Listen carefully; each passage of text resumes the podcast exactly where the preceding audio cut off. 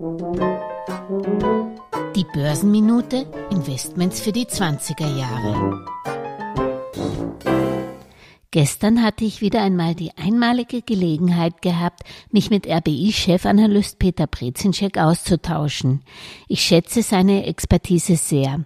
Auf meine Frage, ob er noch mit einem Crash an den Börsen rechne, meinte er unaufgeregt, den haben wir doch teilweise schon gesehen. Und das stimmt. Selbst eine Adidas hat sich in den letzten zwölf Monaten fast halbiert.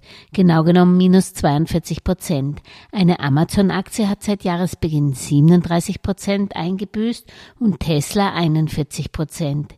Peter Brezinschek betont, man sollte trotzdem Aktien nicht abschreiben.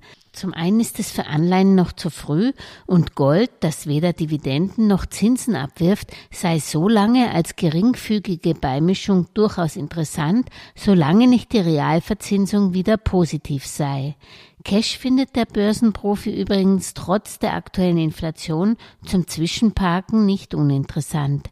Dann könnte es schöne Einstiegschancen an den weltweiten Aktienmärkten geben, sobald die Inflation wieder etwas zurückgeht, wobei man global anlegen und genauer selektieren müsse. Und wo sind dann die Chancen, Herr Peter Brezencheck? Tja, da empfehle ich euch am Sonntag die neue Podcast-Folge der Geldmeisterin mit Peter Brezencheck downzuladen.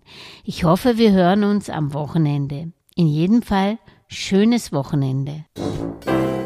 Alles Gesagte ist nur die persönliche Meinung von Julia Kistner und daher keine Anlageempfehlung und keine Rechts- und Steuerberatung. Für Verluste, die aufgrund von getroffenen Aussagen entstehen, übernimmt die Autorin Julia Kistner keine Haftung.